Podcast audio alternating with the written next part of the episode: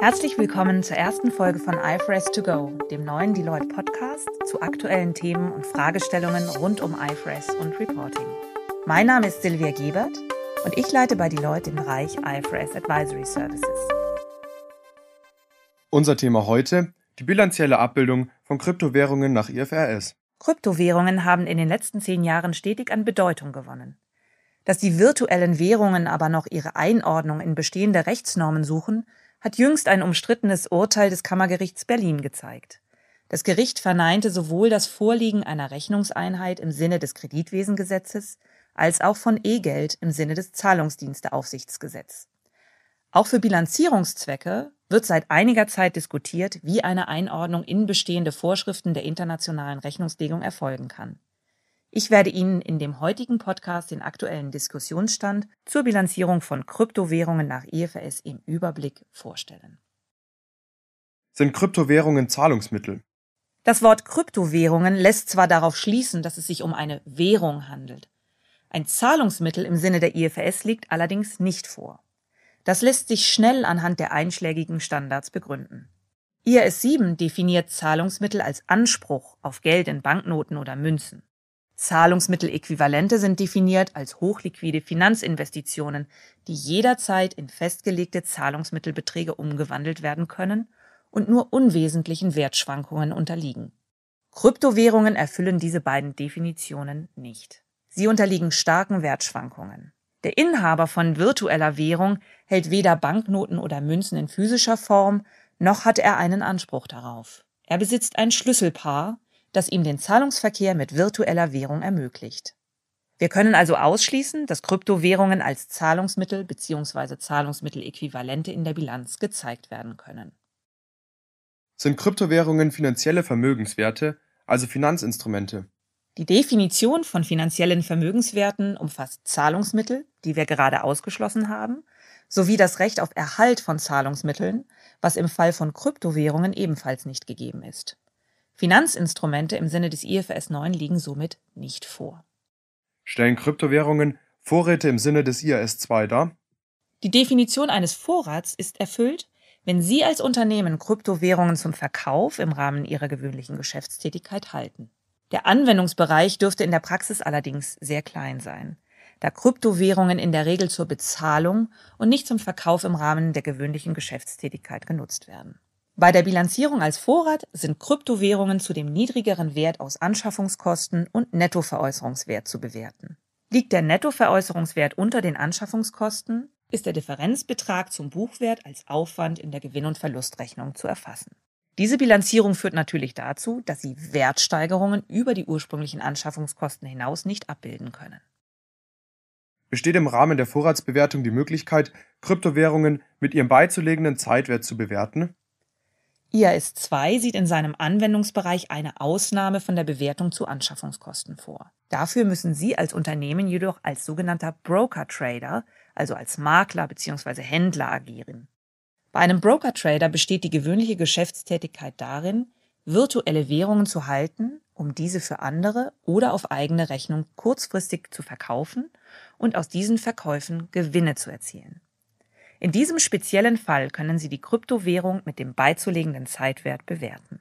Die Wertänderungen sind dann erfolgswirksam in der Gewinn- und Verlustrechnung zu erfassen. Zusammenfassend können wir festhalten, dass die Vorschriften des IAS 2 Ihnen somit Regelungen zur Bilanzierung von Kryptowährungen bieten, sofern Sie diese im Rahmen Ihrer gewöhnlichen Geschäftstätigkeit halten oder sogar als Broker-Trader regelmäßig mit ihnen handeln.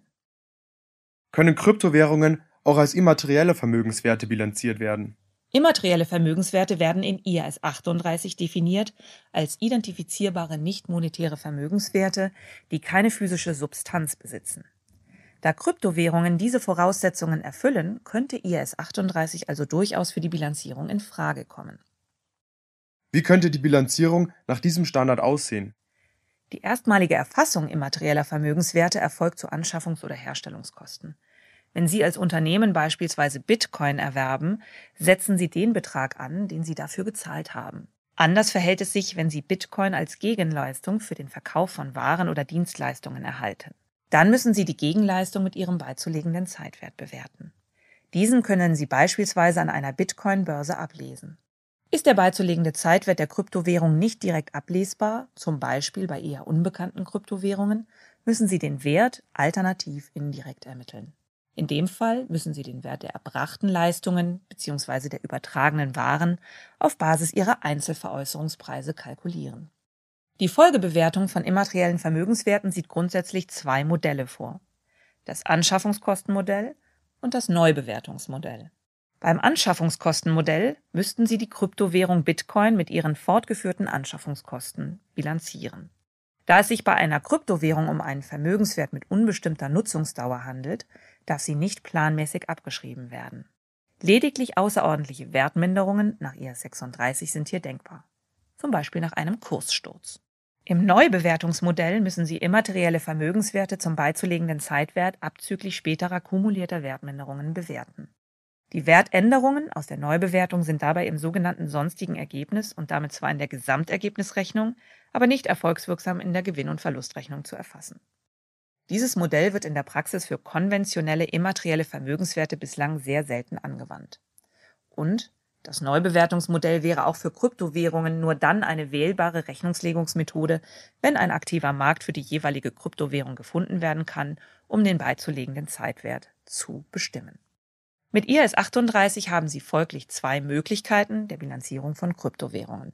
Das Anschaffungskosten und das Neubewertungsmodell. Das von Ihnen gewählte Modell ist konsistent anzuwenden. Spiegelt die Bilanzierung von Kryptowährungen nach den dargestellten Regelungen die Chancen und Risiken angemessen wider? Eine zentrale Herausforderung der Bilanzierung ist die Abbildung der starken Wertschwankungen von Kryptowährungen. Seit Dezember 2017 ist der Wert des Bitcoin um ca. 10.000 Euro gefallen. Sofern Sie nach dem Anschaffungskostenmodell des IAS 38 bilanzieren, wäre in diesem Fall sicherlich eine Wertminderung angezeigt. Eine Wertsteigerung ist allerdings bei diesem Modell nicht über die ursprünglichen Anschaffungskosten hinaus möglich. Bei Anwendung der Neubewertungsmethode hingegen müsste der Bitcoin zum beizulegenden Zeitwert bewertet werden und eine Steigerung des Werts über den Buchwert hinaus wäre möglich, müsste nur im sonstigen Ergebnis erfasst werden. Auch wenn das Neubewertungsmodell bislang in der Praxis kaum Anwendung findet, wäre es bei den extrem volatilen Kryptowährungen zumindest zu erwägen. Der Informationsgehalt für Investoren läge deutlich höher. Allerdings setzt dies, wie zuvor erläutert, voraus, dass ein aktiver Markt für die Kryptowährung besteht. Darüber hinaus sehen die bestehenden Standards keine expliziten Angaben für virtuelle Währungen vor. Angabepflichten ergeben sich lediglich aus den allgemeinen Vorschriften. Das wird in der Praxis zu einer sehr unterschiedlichen Auslegung führen. Zusammenfassend lässt sich sagen, dass die existierenden Standards zwar grundsätzlich Möglichkeiten zur Bilanzierung von Kryptowährungen bieten, hier jedoch grundlegender Anpassungsbedarf an neue Arten von virtuellen Geschäften besteht.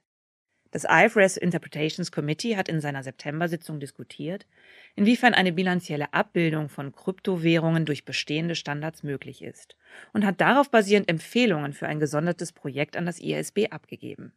Das IASB hat im November auf Basis dieser Empfehlungen entschieden, vorerst kein Projekt zu Kryptowährungen auf seine Agenda zu nehmen. Stattdessen soll das IFRS Interpretations Committee gebeten werden, eine Agenda-Entscheidung zur Bilanzierung von Kryptowährungen zu veröffentlichen. Das IASB wird darüber hinaus die Entwicklungen in diesem Bereich weiter beobachten, um gegebenenfalls zu einem späteren Zeitpunkt tätig zu werden. Wir dürfen gespannt sein. Vielen Dank fürs Zuhören. Ich hoffe, Sie konnten aus dieser Folge einige hilfreiche Informationen mitnehmen.